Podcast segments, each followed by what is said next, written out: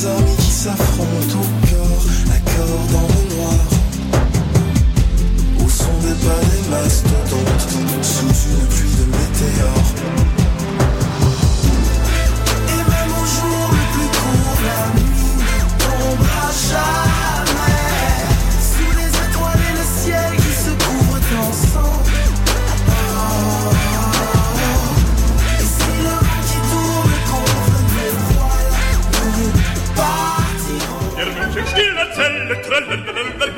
On sable le champagne à l'Opéra de Montréal en compagnie de Marc Hervieux, le prince des ténors québécois dans un rôle drôle et une musique soulante. La chauve-souris de Strauss, une opérette décoiffante. À l'Opéra de Montréal du 26 janvier au 2 février 2013. Pour plus d'informations, visitez le www.opérademontréal.com.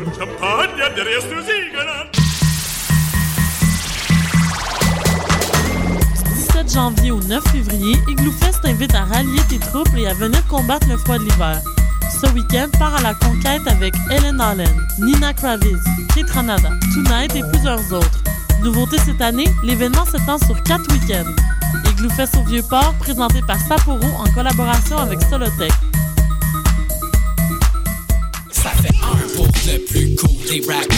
Le premier album du collectif multidisciplinaire Cossessa est maintenant disponible sur le site web www.kcxc.tv avec des apparitions de Monkey, Filigrane, Jamie P. Ducks, Maybe Watson, Ken Lo, Smiley, Hostie, Main Bleue et 70. Visitez le www.kcxc.tv pour vous procurer l'album ainsi que les tout nouveaux audios officiels du KCXC. L'album Cossessa sera également disponible sur la plateforme de téléchargement iTunes à partir du 29 janvier prochain. 1, 2, 3, 5, 8, puis bon, on attend la suite. Si j'avais de qualité, ce serait humble et avant-gardiste.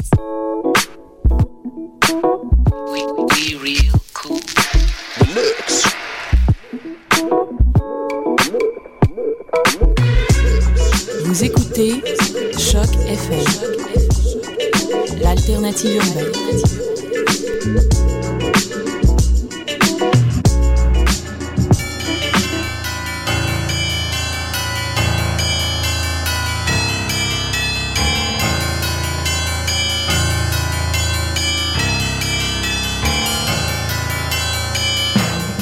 Bonjour, vous êtes sur Choc FM, c'est le tome 8 et le chapitre 103, parce que je sais très bien compter, de Mission, en...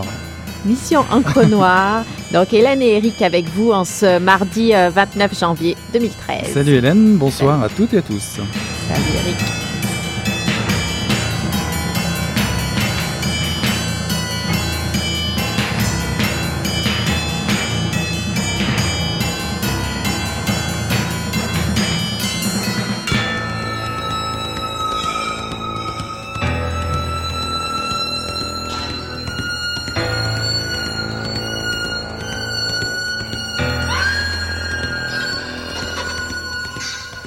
Matraque, matraque non féminin, condescendance, printemps érable. De l'arabe, matraque ou mitraka signifiant marteau. La matraque a, dans les faits, des origines beaucoup plus lointaines et diffuses. Il s'agit d'un diminutif de matatrapécaline, un bâton de corde tissé très serré utilisé par les femmes de l'Antiquité pour se faire entendre des hommes avinés et des enfants dissipés. Accessoirement, la matatrapécaline servait aussi à casser les noix. Avec le temps, l'usage de l'outil s'est répandu. On retrouve la matatrapeka chez les matrones romaines et la matraca chez les nourrices espagnoles. Ce n'est qu'assez récemment que la matraque, désormais faite de bois ou de métal, est devenue une arme officielle dans les mains des bobbies anglais. En Angleterre, on la désigne sous le nom de bat ou de night stick, toute pensée grivoise devant être ici être censurée bien entendu. Outil de condescendance par excellence, la matraque a toujours fait partie des dispositifs éducatifs. On l'utilise pour remettre sur le droit chemin les brebis qui s'en écartent. On ne s'étonne on s- on ne s'étonne donc pas de constater que tout au long du printemps érable, les sbires de la matriarche de l'éducation en aient abondamment fait usage sur les étudiants. Tout juste si on ne les entendait pas dire en frappant ⁇ C'est pour ton bien, mon enfant !⁇ Il faut noter que l'usage a élargi l'emploi du verbe matraquer au domaine des communications. On peut désormais former les jeunes esprits à coups de matraquage publicitaire. C'était un extrait du dictionnaire de la révolte étudiante, sous-titré du Carré Rouge au printemps québécois, paru euh, chez Tête Première en 2012. Alors Eric, euh, merci pour ta lecture et tes efforts de prononciation, c'est pas facile. Ne me demande pas de le répéter. Donc, euh, je te laisse présenter rapidement le, le livre. Ah bah oui, bah le, le cœur, je vais commencer par euh, une généralité. Le cœur du métier d'éditeur, nous entendons-nous dire, c'est de repérer les auteurs talentueux et prometteurs, les aider à finaliser et à accoucher de leurs textes pour euh, les faire connaître le plus largement possible, afin de livrer une œuvre, reflet de son époque si possible, qui permet peut-être de mieux la comprendre. L'émergence du mouvement étudiant au printemps dernier a semble-t-il créé une urgence de dire, de raconter, remettre en contexte l'un des événements sociaux majeurs du Québec de ces dernières années. Certains, certaines, ont pensé que l'occasion était belle pour un projet de livre combinant un nombre d'auteurs considérable, marquant la création d'une maison d'édition tête première, un projet de livre ayant l'ambition de compiler des textes de qualité avec une exigence éditoriale précise, à savoir définir les mots entendus, lus, écrits, matraqués, criés ou chantés à travers les médias et ailleurs au cours de la grève. Bah, c'est un pari réussi que ce dictionnaire de la révolte étudiante, 118 mots, 98 auteurs qui racontent, résument et analysent le mouvement étudiant de 2012 à travers le vocabulaire utilisé, du premier abus de pouvoir à on en, saura un petit peu plus tout à l'heure. Ce dictionnaire, en tout cas, souvent irrévérencieux, est drôle, polémique, dénonciateur, instructif et j'en passe. Un livre-somme qui transcende le mouvement lui-même et la génération directement impliquée au départ, qui à travers la richesse des textes présentés dans, ce dico, la variété des auteurs et des écritures, permet de revenir sur la crise et de mieux la comprendre. Pour toutes ces bonnes raisons et d'autres que nous allons voir tout de suite, dans le cadre de notre mission, notre série de missions encre noire sur les publications associées au printemps érable, et aussi parce que nous avons aimé et été fascinés par ce travail titanesque, nous avions à cœur d'en savoir plus. Nous nous réjouissons donc ce soir d'accueillir Laurence Amélie Théroux et Isabelle Marcotte, directrices du projet. Bonsoir à toutes les deux. Je pense que tu t'es un peu trompé dans les noms. Ah bon, excuse-moi. Ah, Ceux, sont avec nous donc euh, Laurence Aurélie Théroux Marcotte ah bah et Marie-Ève Isabelle. en fait, je, voulais pas que tu me mettes ça au crayon, j'étais sûre de me planter. ça y est, ça va être ma faute. Donc, euh, moi, je vais commencer tout de suite. Alors, euh, bonsoir, et merci d'être avec nous pour une heure. moi, je vais commencer tout de suite. c'est un par mes questions, c'est un ouvrage collectif, donc on l'a dit. Est-ce que c'est important qu'une publication sur la révolte étudiante soit collective? Complètement et totalement.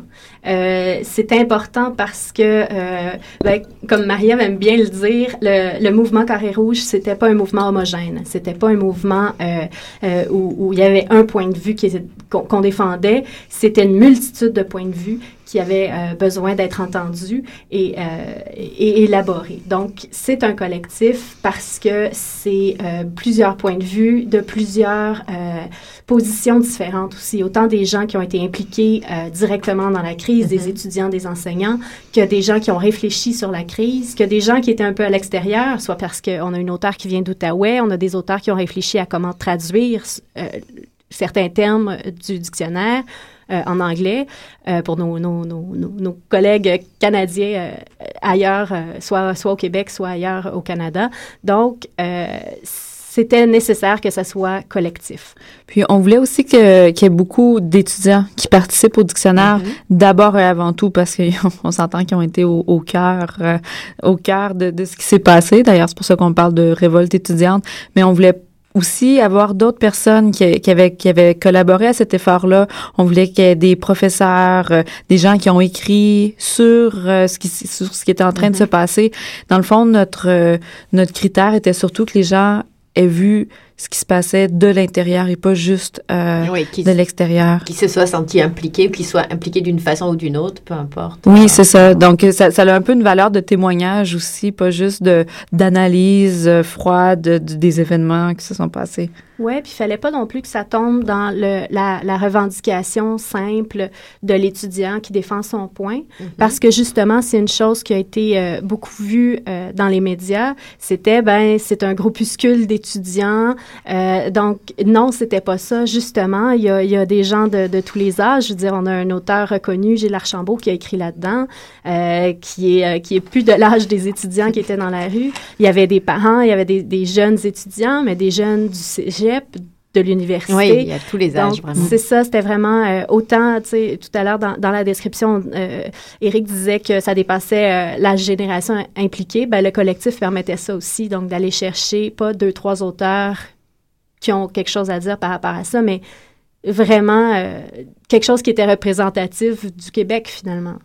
Alors c'est un dictionnaire, donc le choix, le choix des mots est, important. Euh, on imagine que le titre a été euh, pesé longuement. Alors pourquoi, pourquoi le mot euh, révolte étudiante Parce que finalement, vous avez abandonné d'autres expressions. On aurait pu choisir, je sais pas, printemps érable, mouvement étudiant, conflit étudiant, crise sociale, carré rouge. Oui, ben Carré Rouge d'ailleurs est dans le sous-titre.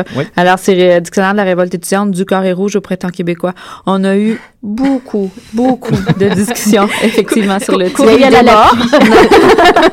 pas de mort, pas de mort, pas de non plus. Mais euh, tu sais par exemple quand on a envoyé la, la, la première épreuve aux, auteurs. On a aussi reçu des commentaires des auteurs qui disaient ah mais telle expression pourquoi pourquoi printemps québécois ou printemps érable? Donc même au niveau là, des, des termes choisis ça le fait euh, des discussions.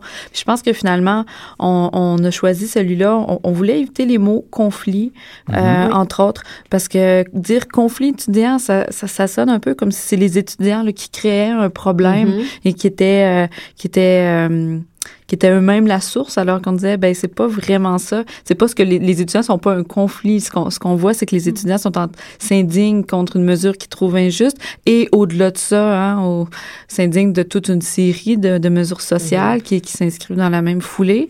et ben, en fait, de la même façon, on aurait pu appeler ça le dictionnaire du conflit du gouvernement, finalement. Oui. Pourquoi nommer une, partie? Le dictionnaire de la, de la réponse étudiante. De la, de la non-réponse gouvernementale. Oui. Puis je pense que la, ben, si on veut parler de réponse, je pense que la réponse des étudiants à ce qui avait été proposé dans, dans le budget du gouvernement Charest, la réponse a vraiment été une réponse de, de révolte et d'indignation mm-hmm. qui est allée en augmentant, en augmentant au fur et à mesure que que, que, le gouvernement proposait des choses de plus en plus euh, farfelues. Absolument.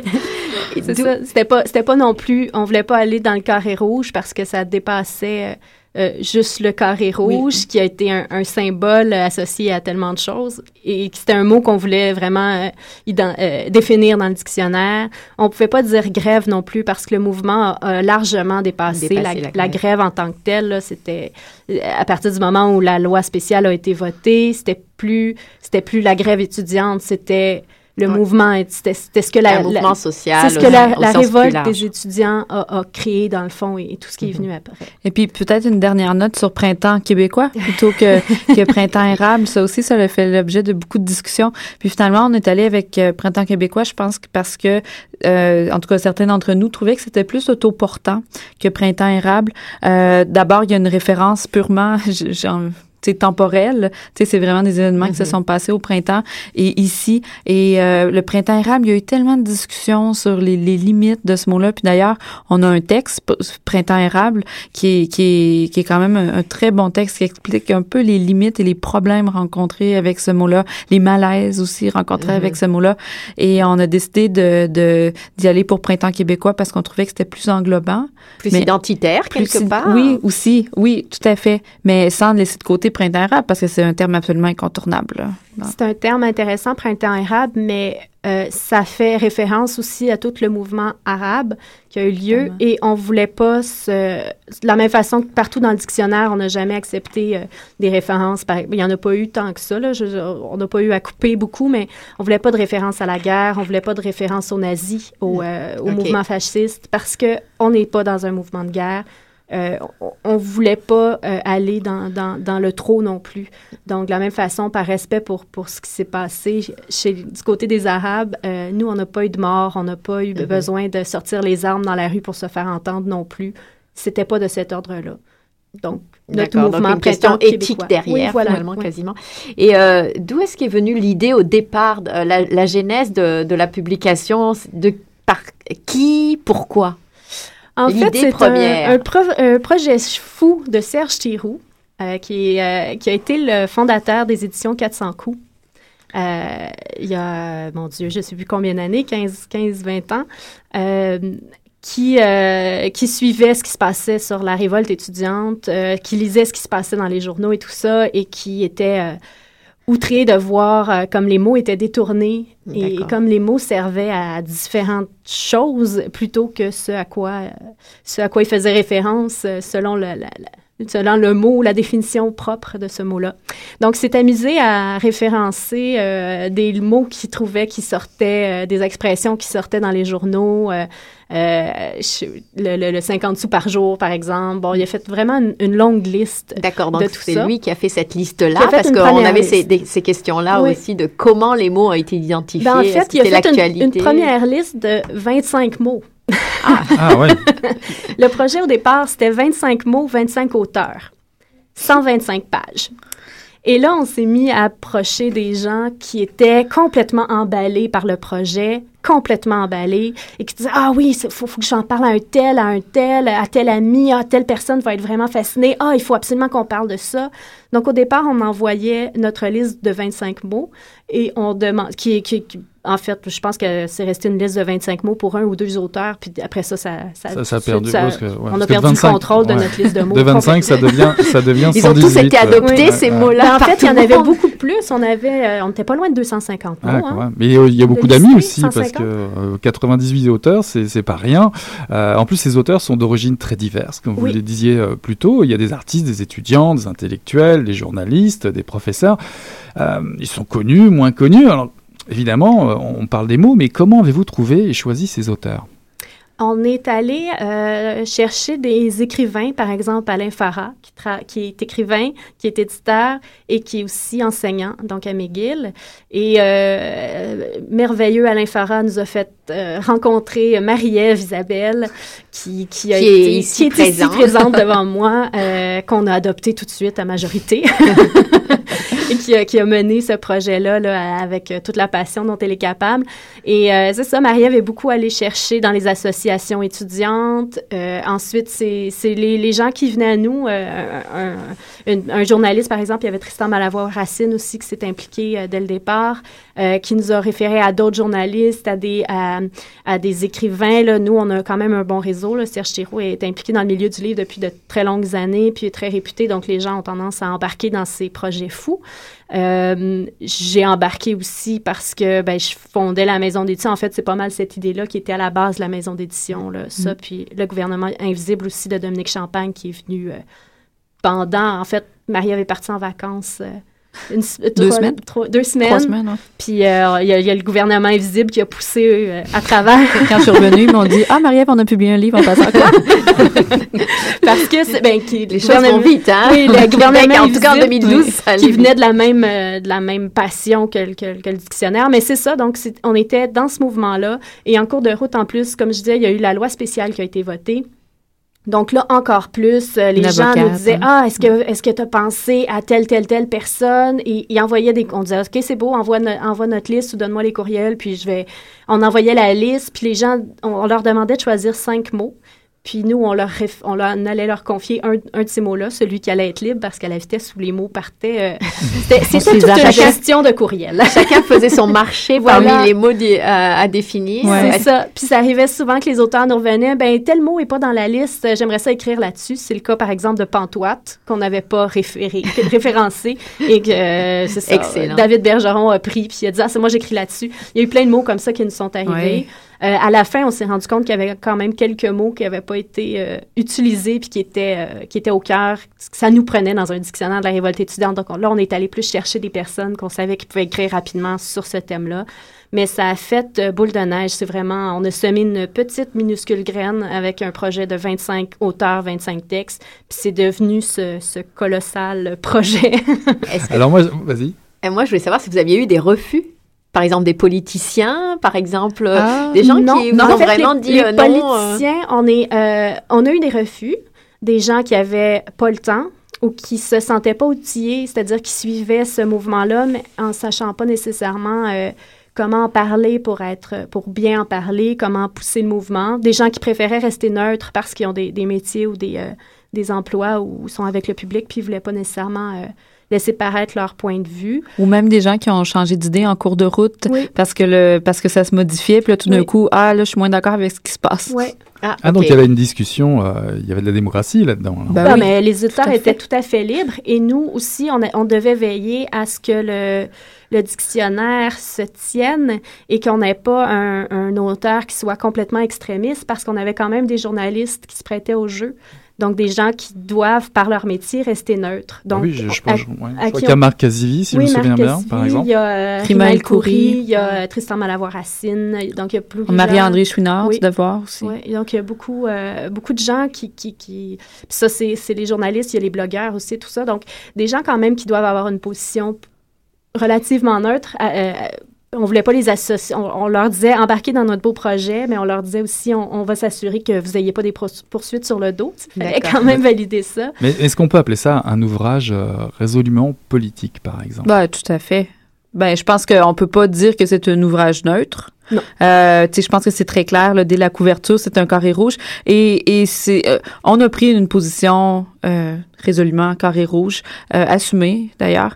Euh, sauf que ce qu'on dit souvent, c'est que tu même à l'intérieur du mouvement, il y avait quand même de la dissidence aussi. Donc, tous les gens qui portaient mm -hmm. un carré rouge portaient, pensaient pas nécessairement pareil.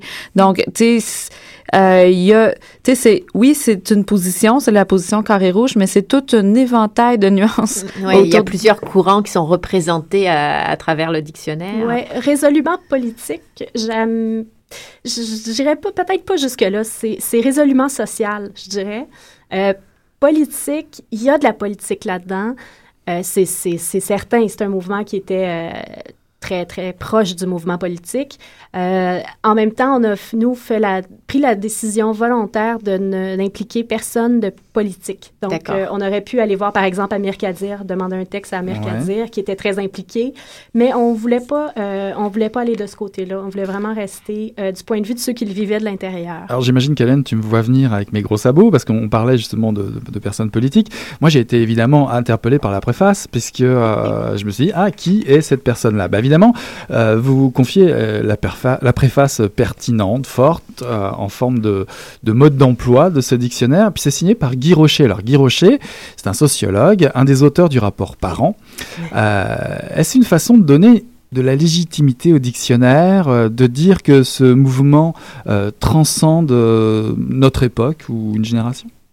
Ben oui, je pense que ben d'abord c'est sûr qu'il y a une volonté de s'inscrire dans une durée parce que on a fait ça à partir de quelque chose de vraiment d'actualité c'était en train de se passer on était là, dans le bouillonnement d'activité mm -hmm. mais on voulait pas non plus que ça soit un feu de paille puis je pense pas que ça doit être un feu de paille parce que c'est un débat qui a cours depuis des décennies au Québec, mais ailleurs aussi. Oui. Mais au Québec, disons que le mouvement étudiant a toujours été assez fort, très fort euh, et, et, influent aussi. Hein, euh, on a, on a les, c'est vrai qu'on a les frais de scolarité les moins chers au Canada, mais il y a une raison pour ça aussi, c'est que le mouvement étudiant s'est mm -hmm. beaucoup impliqué. Puis donc on, on le, le, le, le printemps, ce qui s'est passé au printemps s'inscrit dans une plus longue durée. Euh, c'est pas seulement une question, c'est pas juste la hausse de 1625 dollars, c'est beaucoup plus que ça, c'est toute une réflexion sur euh, l'éducation supérieure au Québec, qu'est-ce qu'on veut pour, pour nos universités, qui, qui, on veut former, dans quel but, avec quels moyens, puis où on met ça dans les priorités? Donc la réflexion allait bien au-delà de juste la question du 1625 dollars qui avait été proposée. Puis je pense que on le voit là, euh, je suis sûre qu'on y reviendra, mais on est en plein sommet ouais, sur l'éducation. Euh, c'est intéressant de lire le dictionnaire au moment du sommet de l'éducation. Il y a oui. beaucoup de questions qui sont effectivement euh, ou posées ou où il y a des tentatives de réponse à travers les les, différents mm. textes. Je pense que c'est définitivement un ouvrage qui peut contribuer à enrichir une réflexion sur l'éducation au moment où on, on propose de euh, faire des suggestions sur euh, ou réfléchir à l'avenir de l'éducation. Oui, puis Guy Rocher, ben, c'est sûr que quand on demande une préface à quelqu'un, on va chercher c'est l'objectif d'une préface, c'est de donner de la légitimité justement à notre mm. œuvre, de, prendre quelqu'un qui va pouvoir euh, qui va pouvoir le porter aussi. Euh, c'était un défi de choisir euh, un préfacier dans, dans, le cas du dictionnaire qui est une voix collective. Donc, on pouvait pas choisir quelqu'un du dictionnaire, puis on était déjà allé chercher beaucoup les voix qui portaient ce, ce, mm-hmm. ce, ce, ce, ce projet-là, ce mouvement-là. Donc, comment aller chercher quelqu'un d'extérieur à ça qui n'avait pas déjà refusé de participer faute de temps, faute... Euh, donc, c'était un défi. Euh, quand on a pensé à, à Guy Rocher, euh, on a, euh, ben d'ailleurs, c'est la personne, euh, c'est la personne dont vous avez lu l'extrait, Daniel Marcotte, qui a eu l'idée à un moment donné. ah, vous pourriez demander à Guy Rocher. Puis là, tout de suite, on a allumé et on a sauté de joie. Je vous tout dis le pas. Monde. quand, tout le quand, monde. Oui. Quand Monsieur Rocher a dit oui, parce qu'il était bon, il était pas en ville quand on a eu besoin. Finalement, on voulait sortir le dictionnaire plus tôt de près de la date des, des élections. C'est vrai qu'une préface faite par euh, Gabriel Nadeau-Dubois, ça aurait donné une teinte un petit peu plus... Hmm, ben, c'est ouais. parce que Gabriel Nadeau-Dubois a déjà aussi euh, un, texte. un texte dans le dictionnaire et euh, il porte... Il y a une voix forte dans, cette, dans ce mouvement-là. Euh, il y a un point de vue fort qui n'est pas nécessairement le point de vue du carré rouge. Mm -hmm. euh, Vous auriez pu aussi choisir Martineau. Ben voilà. Alors pourquoi choisir ou Léo Mais pourquoi choisir un plutôt que l'autre? Donc on ne pouvait pas aller dans ces trois porte-paroles là. Euh, on leur a fait de la place dans le dictionnaire. On voulait qu'il y ait une place euh, égale à tous les autres étudiants. Euh, puis, puis Gabriel Nadeau-Dubois l'a tellement dit, il est porte-parole et non pas mmh. chef président ou porte-parole. Donc, euh, on voulait donner la parole autant à tout le monde. Mmh. Guy Rocher, ça nous permettait de, de de bien euh, c'est comme c'était comme un papa qui venait prendre sage. ce projet là dans, dans, dans ses puis, bras là. puis j'aime bien moi le côté euh, très euh, pratico-pratique oui. il, il, il, élargit à effectivement le mouvement à la lutte en général oui. parce que c'est aussi un, un dictionnaire au-delà des étudiants un dictionnaire de sur la lutte quelque part je me suis dit c'est un, un, outil de lutte en tant que tel oui. au-delà de je trouve de, du mouvement purement étudiant et purement québécois on va dire parce que le, les mots on, on va en reparler c'est c'est une arme aussi, puis c'est une réflexion là-dessus, sur les terminologies, oui. le vocable. Mais euh, il a aussi un côté pratico-pratique de dire voilà la façon dont vous pouvez lire ce dictionnaire oui. que moi j'ai beaucoup aimé parce qu'effectivement, c'est comme si je m'étais essayé à ces différentes euh, méthodes et euh, j'ai trouvé ça très intéressant. Mais on en parlera un petit peu plus tout à l'heure. On a parlé de matraque, je vous emmène avec, euh, avec pas de casque justement.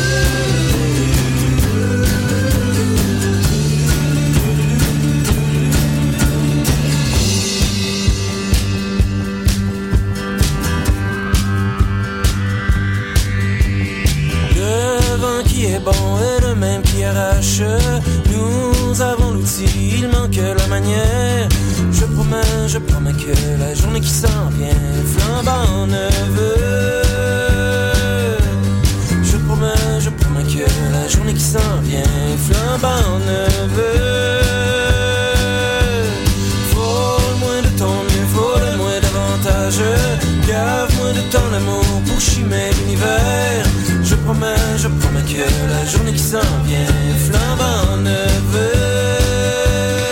Voilà, avec pas de casque, euh, ça vient du dernier album évidemment.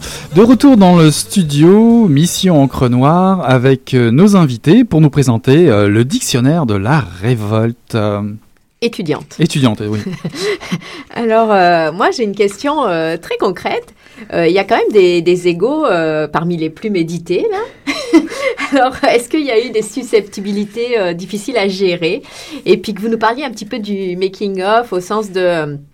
euh, comment euh, vous, vous l'avez vécu? Est-ce que ça a été la belle vie, euh, mot qui est défini aussi dans le dictionnaire, de- d'éditer ce dictionnaire? Ou est-ce que ça a été vraiment quelque chose de difficile? Est-ce que vous avez fait des belles rencontres?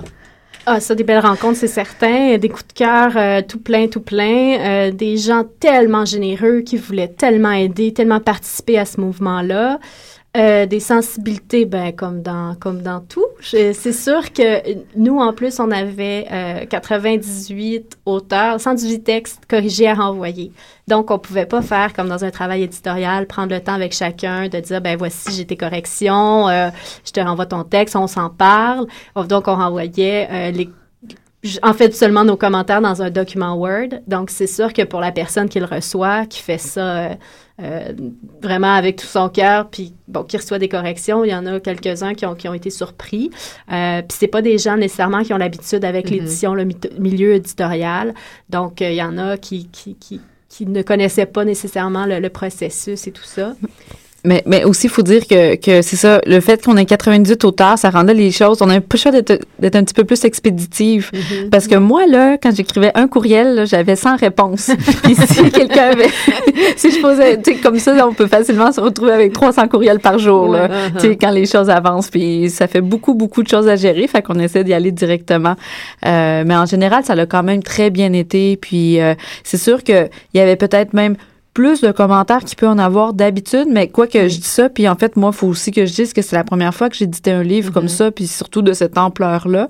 Euh, Ben, moi aussi, hein. ben oui, c'est ça. Donc, C'était C'était été lancé dans le grand oui, bain y- il y avait ça, mais mais il y avait beaucoup de travail éditorial à faire parce que tu sais oui oui, c'est un ouvrage forcément un peu hétérogène, hein, parce que dans, dans le ton, dans le style, on a vu, il y a de la fiction, il y a, il y a des, il y a des, des fables, des fois, il y en a d'autres que c'est des mini-essais très, très, très sérieux, il y en a a des d'autres pamphlets. des pamphlets, hein, tu sais, euh, avec le point levé. Il y en a d'autres que c'est des dialogues, un dialogue de casserole, tu sais. on- Il y, a- il y a vraiment toutes sortes de styles. Mais il fallait quand même essayer de trouver un ton, tu sais, un fil directeur pour que tout ça soit quand même cohérent, pour qu'il y ait une certaine cohésion.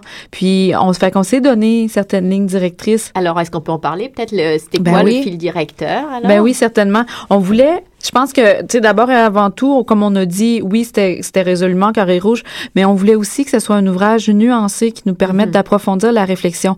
Donc, on a écarté ou on a retravaillé avec les auteurs tout ce qui était, ou tu sais, on, on voulait pas que les gens disent ça c'est la vérité, puis le reste, tu sais, ils sont pas intelligents, ils ont rien compris. Tu sais, je pense que les positions se défendent, puis on voulait pas défendre notre position en, en en pilant ça sur celle des autres. Donc ça, c'était une des lignes directrices à avoir, tu sais, euh, défendre son opinion sans attaquer nécessairement l'intelligence ça a été donné des gens. comme consigne aux auteurs euh, quand vous les avez recrutés ou alors vous avez dû leur faire comprendre au fur et à mesure? Euh, non, en fait, c'était oui, c'était dans les lignes directrices. Euh, dès le départ, on voulait euh, des textes euh, sur un ton railleur. Ça, c'était dit tel quel.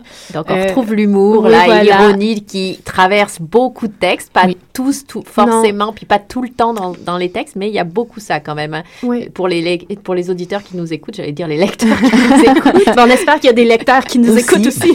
mais il y a beaucoup de... C'est ça, il y a une forme de légèreté. Oui. Euh, Mais en fait aussi, euh, je dirais un autre de nos, une de nos grandes difficultés avec le dictionnaire, ça a été le temps. Ah. Parce qu'au départ, ça s'est fait pour être publié vite. On a commencé à travailler ça au mois de mai. On voulait le lancer pour la rentrée scolaire au mois d'août ou l'absence de rentrée scolaire au mois d'août. Avec une maison d'édition qui n'existe pas. Avec une maison qui n'existe pas, c'est-à-dire euh, le compte de banque n'est pas créé. On est en train de régler les, les, les trucs pour, pour enregistrer. Ben, en fait, on était incorporé tout, mais les démarches avec le distributeur, on partait de, de rien. C'était vraiment. Euh, donc, euh, moi, je, je pédalais. Elle a parlé. Heureusement, Marie-Ève m'envoyait pas les réponses des 300 auteurs à chacun de ses courriels. Nous, des 300 réponses, en fait. Mais euh, donc, il y avait ça. Et, et on, on, avait peur, là, après ça, les élections sont arrivées. On se disait, mon Dieu, là, on passe après les élections. ça va nous. On tombe à plat. faut pas tomber à plat. Puis en même temps, il y avait tous ces livres-là qui sortaient dans le mouvement, qui étaient, eux autres, vraiment encore dans, dans la ferveur du moment. Et je pense que ça a été une force du dictionnaire. Ça nous a obligés à une des relectures qu'on a fait, justement, une de nos lignes pour s'assurer que ce soit euh, euh, un livre et non pas une série de textes euh, en, discontinu avec des styles différents, pour s'assurer que ça soit un tout. ça nous a permis de relire tous les textes à la fin en en s'assurant qu'ils soient encore d'actualité, si on veut. Alors, actualité, qui dit actualité dit média. Alors, le média, la langue des médias ou la parole médiatisée des, acteurs a joué un grand rôle euh, dans, ce conflit. Et on se demandait avec Hélène parfois, euh, et on se le demande encore, si le langage des médias n'était pas comme une langue étrangère. Beaucoup ne la comprenaient peut-être pas, car elle reflétait pas vraiment la, réalité vécue. Alors, le dictionnaire est-il une tentative de euh, traduction ou de mhm. décryptage? Ben, En fait, c'était exactement la ligne qui était envoyée à nos auteurs quand on les abordait, c'est avec tout ce qui se dit dans les médias. Les médias ont, beaucoup déformé ou utilisé le mot pour, euh, pour en faire ce qu'il voulait. Je veux dire, le, gouvernement qui, qui, revient avec 50 sous par jour, c'est complètement... Euh, mm-hmm. C'est une technique de vendeur d'assurance, là, ou de, de, de, de, de, public, euh, d'annonce euh, commerciale, de, de dire, ben, avec seulement un sou par jour, vous avez une assurance ou une... oui, et puis on a toujours oublié de lire les petites lignes en bas du contrat. et voilà, 50 sous par jour la première année, ou de plus que ce qu'on paie déjà. Ouais, et tu sais euh, bon, euh, donc nous, ce qu'on disait, en fait, l'idée de base de Serge Théroux, c'était, ben, avec tous ces nouveaux sens qu'on donne au, au, terme, ben, ça nous prend un nouveau dictionnaire pour comprendre ce vocabulaire-là qui prend complètement un autre sens dans le, le, cas de la crise. Hum, puis je pense qu'il y avait quand même d'autres finalités aussi qui s'ajoutent à ça. Fait que oui, traduction au sens où faire comprendre certains mots. Je pense que par exemple, le, sous-financement des universités, c'est quelque chose que là, là tout d'un coup, là, c'est tout le monde en parle, mais il y a, tu sais, dans le mois de, de mars, là, les gens comprenaient pas encore de quoi la FOC parlait, par mm-hmm. exemple, là, tu sais, ou les autres associations étudiantes. Donc, euh, oui, il y avait certainement un, souci d'expliquer puis de clarifier, mais il y avait aussi un souci de restituer un sens à un mot qui avait été complètement, euh, complètement transformé, euh, puis aussi de dénoncer les abus de mhm. certains mots comme juste part. Qu'est-ce que ça veut dire juste part? La manipulation du langage, les, les mots galvaudés, vous, Mais oui. c'est ça qui est, que vous décortiquez et finalement que vous analysez ou que simplement euh, certains auteurs pointent du doigt en disant avez-vous remarqué euh, la dérive? Bah, oui. ouais, puis Laurence, tu disais que c'était pas une guerre, mais finalement, euh, si, si, je vous suis bien, il y a quand même une guerre de mots et de slogans, non? Tout à fait. Ben oui, on peut pas le, on peut pas le nier. C'est pas, c'était pas une guerre. C'est parce que les gens euh, ont beaucoup parlé pendant les grèves, pendant les marches de nuit. Euh, ils parlaient de journalistes de guerre, ils parlaient, bon, c'est la guerre à Montréal. c'est, là-dedans qu'on voulait pas euh, aller, mais oui, tout à fait une guerre de mots. je veux dire, au Salon du Livre de Montréal, il y a eu une table ronde justement sur le dictionnaire. Puis Gabriel Nadeau-Dubois racontait une anecdote où il y a, à un moment donné, le gouvernement s'est mis à appeler la classe la la classer euh, juste comme ça, alors qu'on dit pas la, la FEUC, on dit la FEUC, c'est assez clair. Mm-hmm. Mais c'était juste c'était toujours des petits glissements juste pour enlever de la crédibilité à un ou juste pour, pour déstabiliser l'autre. C'était beaucoup ça qui était fait. Mais ça a été utilisé de l'autre côté aussi parce que les, les, les, finalement, les étudiants aussi ont utilisé euh, les mots, les slogans, ben, printemps érable. Euh, ils, sont, ils ont revendiqué des choses à travers les mots aussi. Euh, bon, loi spéciale, d'ailleurs. Il y a une très belle définition de loi spéciale. J'aime beaucoup ce palmipède dans le dictionnaire, mais en tout cas, on voit qu'il y a eu du jeu. Parce que aussi, ce, ce qui est pointé, et ça, je trouve ça euh, très sympathique, c'est euh, le. On dirait que dans le dictionnaire, vous pointez aussi, euh, bah, il y a ce que les mots ont à dire en termes de. Il y a quelque chose de pédagogique, parfois, frais de scolarité ou sous-financement des universités, vous citez des études, etc. Mais il y a aussi quelque chose, le potentiel de jeu de certains mots est, pointé assez précisément par certains auteurs, et ça, ça ça amène une forme de, effectivement, comme je disais, de légèreté dans, dans, la lecture. Quand on lit les textes les uns après les autres, c'est pas comme lire un vrai dictionnaire, on va dire, traditionnel, conventionnel. Oui. Ah, oui, ben on a, tu sais, on pourrait citer quelques exemples. On a par exemple Casserole, qui est une, un dialogue hein, entre des casseroles, ding, ding. Puis là, ils se répondent. Puis là, tout d'un coup, il y a plein de casseroles. Euh, tu sais, on, on, sent qu'il y, y, a comme un, rassemblement, qu'il y a une solidarité mm-hmm. qui se crée. Euh, solidarité, c'est un autre mot où l'auteur en a fait un jeu de société. Donc, euh, c'est qu'il est, tu sais, avec, avec, un peu d'un côté euh, les, les, bonnes cartes, les mauvaises cartes à avoir, et puis, tu sais, qu'est-ce que c'est quoi le le but, dans le fond, de la solidarité. Euh, il y a eu plusieurs textes ludiques, comme ça, 78. Oui, il y a itinéraire aussi, euh, où on ah, donne une variété de, de, de, définitions. Je veux dire, itinéraire, c'est comment tu... ben, itinéraire, pour moi, là, ben, l'auteur, Alain Vadeboncoeur, euh, me disait, ah, je l'avais pas vu comme ça, mais pour moi, c'était une définition presque par l'absurde. Tu sais, en donnant des sens complètement loufoques, par exemple, il va dire itinéraire, athlétisme épreuve de dispersion rapide. Parce que finalement, l'itinéraire, on n'arrivait jamais à le donner d'une façon à ce que ce soit satisfaisant. Fait que tout de suite, dès qu'on partait, on se faisait dire, ben, dispersez-vous. Et là, tous les gens partent en courant parce que sinon, on se faisait gazer, là. C'est un exemple parfait de, de, de ce que ce dictionnaire-là veut être, c'est-à-dire c'est à quel point on peut faire dire tout ce qu'on veut à un mot. C'est beaucoup ce qui a été euh, soulevé aussi euh, lors de cette table ronde-là au Salon du Livre. Euh, c'est qu'un mot est toujours porteur de notre, notre, point de vue, de notre cadre de référence. C'est sûr que, que, bon, par exemple, un mot tout simple, papa ou maman, pour moi, ça ne veut pas dire la même chose que qu'il y a eu des parents euh, très présents, très positifs, que pour un enfant qui a été abandonné. Mm-hmm. C'est pas la même charge. Donc, c'est sûr que de part et d'autre, les mots sont utilisés selon leur cadre de référence, selon ce qu'ils veulent faire passer comme message. Et c'est sûr qu'ils vont se trouver un vocabulaire ou une manière de mettre le mot en évidence ou de faire dire au mot un peu ce qu'ils veulent. Oui, puis il y a aussi votre mot mystère, euh, euh, le fameux final, évidemment. Puis je voulais pas le faire en, en, intro parce que de toute façon, ça aurait été trop court. et puis surtout, c'est quand même le dernier mot. Et puis, il est de Fred Pellerin. Ah, ça, c'est une belle histoire. Ah, ben Alors, voilà. Oui, c'est une belle histoire. En fait, euh, on, est, on a sollicité Fred Pellerin pour qu'il participe au dictionnaire. Et il m'a envoyé un très, très beau message pour me dire pourquoi il ne pouvait pas participer, parce qu'il était très au prix et qu'il n'est pas un faiseux à moitié. Donc, euh, qu'il ne voulait pas euh, remettre un texte à, à peu près et tout ça. Et en début de ce texte-là, de ce courriel-là qu'il m'a envoyé, il écrit et on pourrait rajouter ZZZZ pour le sommeil des dirigeants. Alors là, moi, j'ai trouvé ça tellement beau, tellement magique. Je me suis dit, j'ai renvoyé tout de suite un courriel. Ben, en fait, on vous prendrait cette phrase-là. Pouvez-vous, est-ce que vous acceptez de nous la, de nous la remettre? Et il a accepté, évidemment, généreusement.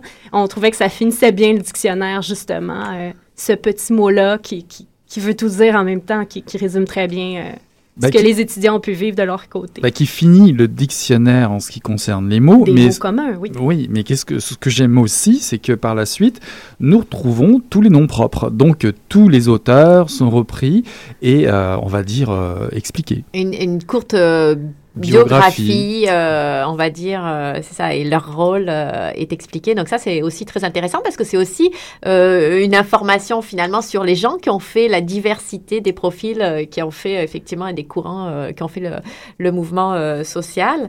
Et moi, est-ce qu'il y a d'autres anecdotes comme ça, ben, ou est-ce que vous avez un mauvais souvenir, bon et mauvais souvenir? Mais ben, moi déjà, la, la, la, la la rédaction des noms propres, je trouve que Marie-Ève pourrait en parler. ça a été pour elle toute une aventure. Ben, comme, comme tout le reste du dictionnaire, c'est juste qu'il y avait énormément de communication, mais on trouvait ça très important de donner une place aux auteurs parce que déjà d'emblée, on voulait des auteurs qui se soient engagés euh, à mm-hmm. certains moments dans cette lutte-là, mais on trouvait, on trouvait que c'était pas assez de juste les nommer, puis on trouvait que ça l'enrichissait beaucoup le dictionnaire de dire un petit peu, de les remettre en contexte, puis de dire, tu sais, ça c'est un étudiant, tu sais, ça c'est un professeur, euh, par exemple, je pense à, oh excusez-moi, le, nom m'échappe. D'habitude, je les connais toutes, je peux les dire à l'envers, en ordre alphabétique. Mais euh, bref, il y a un professeur qui parle de son expérience dans la salle de classe, qui est vide, là, qui est juste un étudiant parce que mm-hmm. cette édition-là a réussi à avoir une injonction. Puis on, on voulait, on trouvait que ça enrichissait les textes, donc, d'avoir cette référence-là, puis que ça rendait un petit peu aussi, juste, euh, donner un peu de visibilité à ces auteurs-là, puis à toutes ces personnes, pour montrer la, la, diversité des gens qui se sont impliqués euh, dans le mouvement. Il y a plein de choses qu'on aurait pu rajouter. On aurait aimé ça, on aurait pu mettre une page sur, chacun. Mais... mais comme ça, c'est parfait parce que ça donne une, humanité, puis ils apparaissent, on a le goût d'en lire plusieurs à la suite de ces petites euh, fiches biographiques, puis ça, ça donne effectivement, ça personnalise. Et puis, euh, moi, j'ai beaucoup aimé. Puis, il y a aussi des noms qu'on a entendus, puis on ne se ah rappelle pas forcément avec le recul, où on les a entendus euh, plusieurs fois, mais on n'avait pas vraiment compris, on les a entendus s'exprimer, mais qui ils étaient dans le reste de la vie avant ou après le mouvement social. Donc là, ça mm. remet bien en perspective. Mais c'est une manière de donner une texture au carré rouge aussi. On va dire de, de, montrer que c'était fait de, de, de, plein de points de vue, de plein de positions différentes. C'était vraiment une manière de texturer notre, notre carré rouge. Et parlant de texture, enfin, je vais parler de la, de la forme. Donc, c'est un petit livre qui est presque carré, oui. qui est petit, qui est quand même assez épais, 300 pages, mais euh, qui a un format, euh, enfin, comment c'est la forme, comment vous l'avez choisi? Il y a un côté sobre de la mise en page, clair, euh, moderne, euh, très, très, euh, très, très clair pour un dictionnaire, tout en étant écrit petit et serré, comme tout bon dictionnaire qui se respecte. Et puis, la forme, c'est presque bon pour emmener en manif, non? Ben, complètement. Pourquoi pas? Moi, j'ai trouvé que c'était parfait. On va le mettre sur une pancarte. ben, en fait, euh, le, travail de, de, mise en page, euh, de, de, de, format et tout ça, c'est un travail qui se fait euh, vraiment en équipe. En fait, c'était une décision aussi de voir quel format j'allais donner au, livre dans, cette maison d'édition-là. Moi, c'est un format que j'aime beaucoup. Ça se tient bien dans la main. Quand il est ouvert, il se referme pas trop. Euh, il est pas trop lourd à porter. Euh, bon, le choix du papier aussi, pour moi, c'est important de prendre un papier qui était écologique, qui était recyclé, qui est euh, sans, ben, en fait, que, que, tous les logos là vraiment très écologiques. C'était, j'ai travaillé avec un imprimeur super, les imprimeries Gauvin, qui sont vraiment vraiment généreux. Donc, ils m'ont vraiment outillé parce que là, moi, ils me posaient des questions avec ou sans bleed pour me faire les, les les soumissions avec ou bleed, euh, c'est quoi vous m'expliquer c'est quoi la chose? Donc, pour votre information à tous, le bleed, c'est quand on a une, une, image qui termine une page. Uh-huh. Donc, il faut qu'ils impriment eux autres plus grand pour pouvoir couper la page. Donc, c'est un coût, un format de papier différent. Donc, c'est un coût supplémentaire. J'ai appris que j'avais pas de bleed dans mon livre. Il est très bien sans bleed. Voilà. Euh, et donc, on voulait travailler le format... Euh, on voulait travailler le format dictionnaire, donc avoir des colonnes avec les titres de mots très visibles. En même temps, c'était des petits articles, donc euh, chaque auteur avait son article et on voulait avoir euh, euh, le moment de gloire pour chacun de ces auteurs-là. Beaucoup d'auteurs, c'est le, premier texte publié qu'ils avaient. On trouvait ça important. donc, on voulait mettre leur nom à chacun. Puis, on trouvait ça super important de mettre des touches de rouge un peu partout. D'ailleurs, euh, on a repris les losanges. en fait, euh, c'est Marie-Ève et moi, on a fait quand même une bonne recherche dans différents dictionnaires pour voir de quoi avait de l'air, comment les comment les mots étaient rentrés, tout ça. Euh, Marie-Ève a fait un gros travail pour, pour justement donner cette forme-là. on a décidé aussi d'aller chercher les, les, transcriptions phonétiques ben pour exactement... Pour ressembler un peu à un dictionnaire. Pour ressembler au dictionnaire. on va dire c'est un dictionnaire, mais... C'est quand même vraiment un dictionnaire, il faut le dire. C'est drôle, c'est grave, c'est émouvant, sensible, voire éducatif, mais euh, trouvez-vous justement que les dictionnaires habituellement euh, sont trop politiquement corrects? ben, ça dépend du, de l'objectif derrière le dictionnaire. Ouais, disons que nous, euh, on a une petite visée presque philosophique. Plus dans l'ancienne mode des dictionnaires, où un dictionnaire servait aussi à, à, donner certaines nuances de mots, euh, puis pas juste une, euh, une définition froide, parce qu'en fait, un mot a jamais seulement une définition. Et puis oui, d'accord, les dictionnaires vont, vont faire la liste là, de différentes définitions, mais ici, on a, disons qu'on a ajouté de l'émotif, on a ajouté, euh, c'est fait dans le cadre d'un contexte, fait que je pense que ça permet d'enrichir euh, l'usage de certains mots, puis justement, de d'élaborer sur l'usage de ces mots-là sur les à, je pense que ça montre plus qu'un dictionnaire régulier à quel point les mots sont élastiques puis à quel point les mots sont utilisés comme des armes rhétoriques mm-hmm. ce qu'on peut pas vraiment déceler dans un dictionnaire euh, ordinaire non, puis le, ce dictionnaire-là, nous, on voulait, ben en fait, moi, c'est ma touche à moi. J'ai étudié en psychologie, en psychoéducation avant de revenir dans le milieu de l'édition. Euh, moi, je suis très, très portée sur le dialogue. Donc, c'est un dictionnaire qui, justement, voulait pas être une vérité. C'est un dialogue. D'ailleurs, petite chose euh, cachée que juste les, les, les, gens vraiment initiés savent, sur la couverture, euh, le titre est inscrit a l'air noir, en fait, mais c'est pas du noir, c'est du vert. Ah. C'est du vert imprimé sur du rouge. En fait, euh, je, je, ah oui, je le vois maintenant que oui, voilà. Euh, en fait, la graphiste s'est assurée qu'il y ait un peu de transparence, donc pour qu'on mhm. voit un peu des touches de vert. Mais en imprimerie, du vert sur du rouge, ça donne du noir ou des teintes de gris là, dans ce sens-là. Euh, on a regardé la possibilité d'imprimer tout le, tout le livre en vert et rouge parce que c'était pas une couleur de plus ça restait comme dans, dans, dans, les prix, tout ça, sauf que c'était trop compliqué, là, moindrement qu'il y ait une vibration lors de l'impression, tout le livre allait mhm. être donc, on ne fait pas se permettre ça. Mais moi, ce que je trouvais, c'est que le moment où euh, le carré noir est apparu, donc le moment où il y a eu la loi spéciale qui a été votée, où, où en fait tout le monde s'est réuni, les carrés verts se sont mis à marcher avec les carrés rouges pour ça. Et c'est là qu'il y a eu un dialogue. Donc, moi, je trouvais ça intéressant de travailler le noir qui était, qui était issu, en fait, de, de, de rouge et de vert. La réunion qui sont des, couleurs, deux courants. exact. C'est des couleurs négatives, en fait. Un est le négatif de l'autre en, en, photo. Euh, le, le, noir et le blanc sont négatifs. Donc, on a un peu travaillé avec ça. C'était ça pour nous, ce dictionnaire-là. Ce que les autres dictionnaires sont pas quand ils essaient de définir un mot, puis d'être le plus précis possible pour aller chercher une nuance peut-être. Nous, on voulait chercher la nuance, mais dans le dialogue, dans justement, mhm. dans l'ouverture plus. C'est ce qui a manqué cruellement lors de, ces, de ce mouvement-là, de cette révolte-là. C'était le dialogue, c'était l'ouverture, c'était de pouvoir exprimer son point de vue et être entendu par l'autre côté, et que l'autre exprime son point de vue et soit entendu aussi.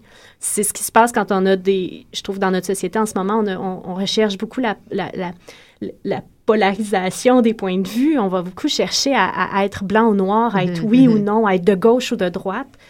Alors là, le dictionnaire permettait d'être de, du côté rouge de la force, mais d'être quand même euh, nuancé. Là. Puis moi, quand j'ouvre, euh, quand j'ouvre euh, le dictionnaire, je vois tout en haut, euh, quand je regarde un petit peu toutes les infos, je vois Tête Première est une marque déposée. Alors évidemment, on vous ah. emmène sur qui est cet éditeur Tête Première, dont c'est le premier ouvrage? Ben voilà, donc c'est Laurence. C'est moi. c'est moi et, Michel Vizina quand même que je ne laisse pas de côté, au contraire. on a fondé, c'est une marque déposée, donc des éditions de tête. Euh, on a tête première, on a d'autres choses qui s'en viennent. Euh, oui, c'est ça, parce qu'on veut savoir sur tous les projets à venir. Là. On est avide. Donc, euh, ben, nous, en ce moment, c'est ça, il y, a ce côté-là qui est plus... Je, suis réticente à utiliser le mot essai. Pour moi, c'est pas des essais, c'est des points de vue. Donc, on, justement, un essai, on essaie de faire vraiment le point sur un sujet, d'aller dans une précision, dans une expertise. Nous, on veut plutôt être du côté du dialogue.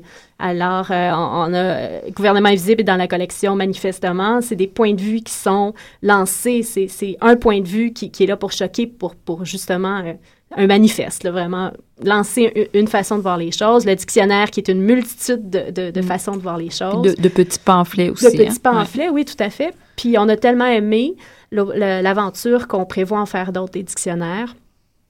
Et on sort, ben là, prochainement, en février, on sort euh, la, la, partie, euh, le pendant fiction ou littéraire de Tête Première. Donc, on a trois romans qui s'en viennent euh, cet hiver et au printemps.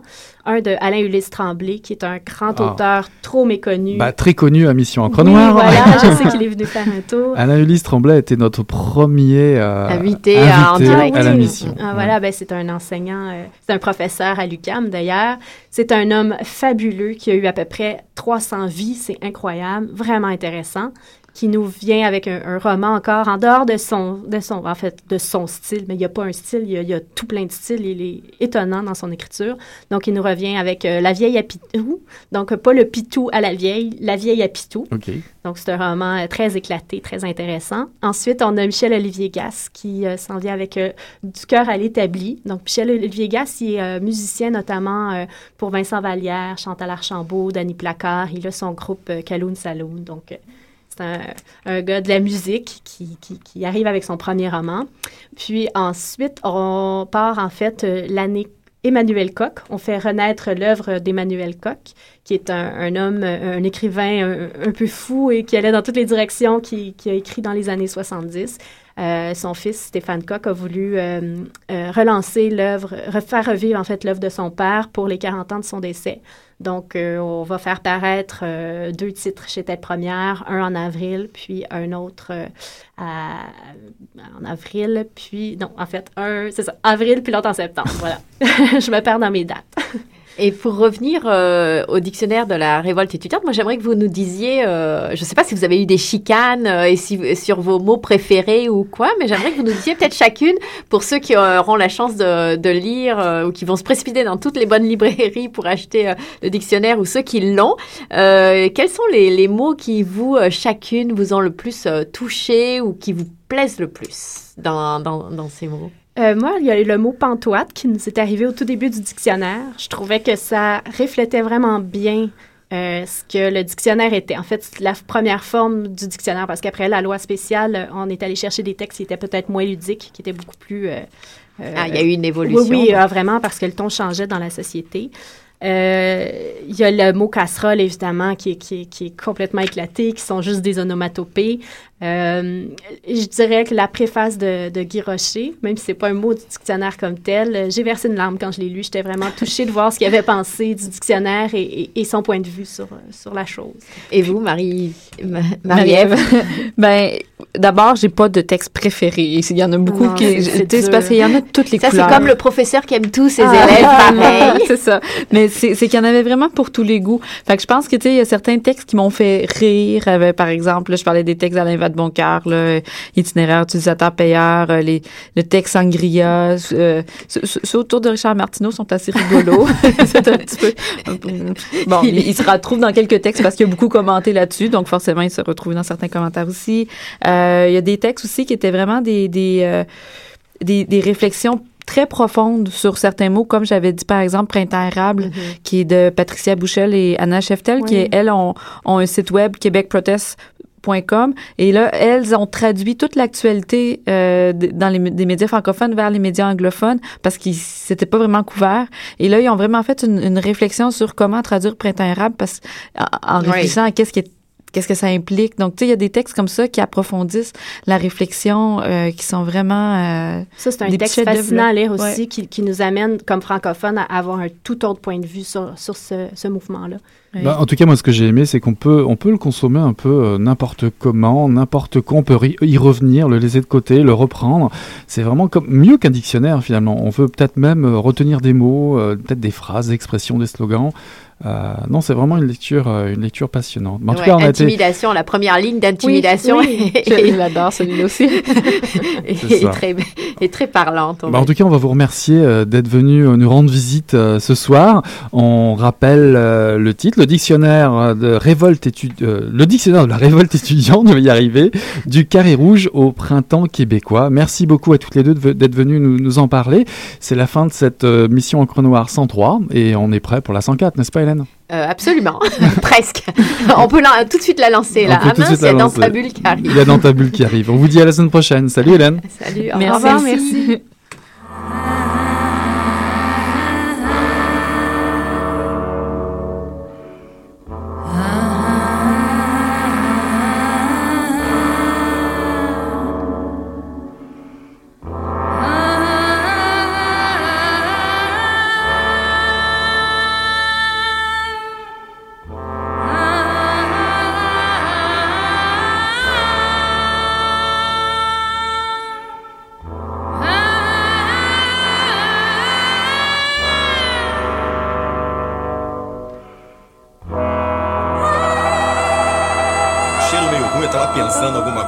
coisas. Pô, mas o negócio tava bom, bicho. O negócio tava bom, só quando ele tava tão entupido. Olha. Quem diria, hein? Greta Garbo acabou de irajar, hein? É, mas eu tava falando pra você, né? Depois que eu passei a me sentir, aí o negócio ficou diferente. Jorjão! Vai, garoto! Fala a verdade. Isso tá bom. Não, nem a cerveja que eu não. Ô, Ciro, tira a mão do meu bolso. Agora um arame, um arame ia pegar dentro, ia pegar um gordurame depois, um arame não ia mal. É pecado,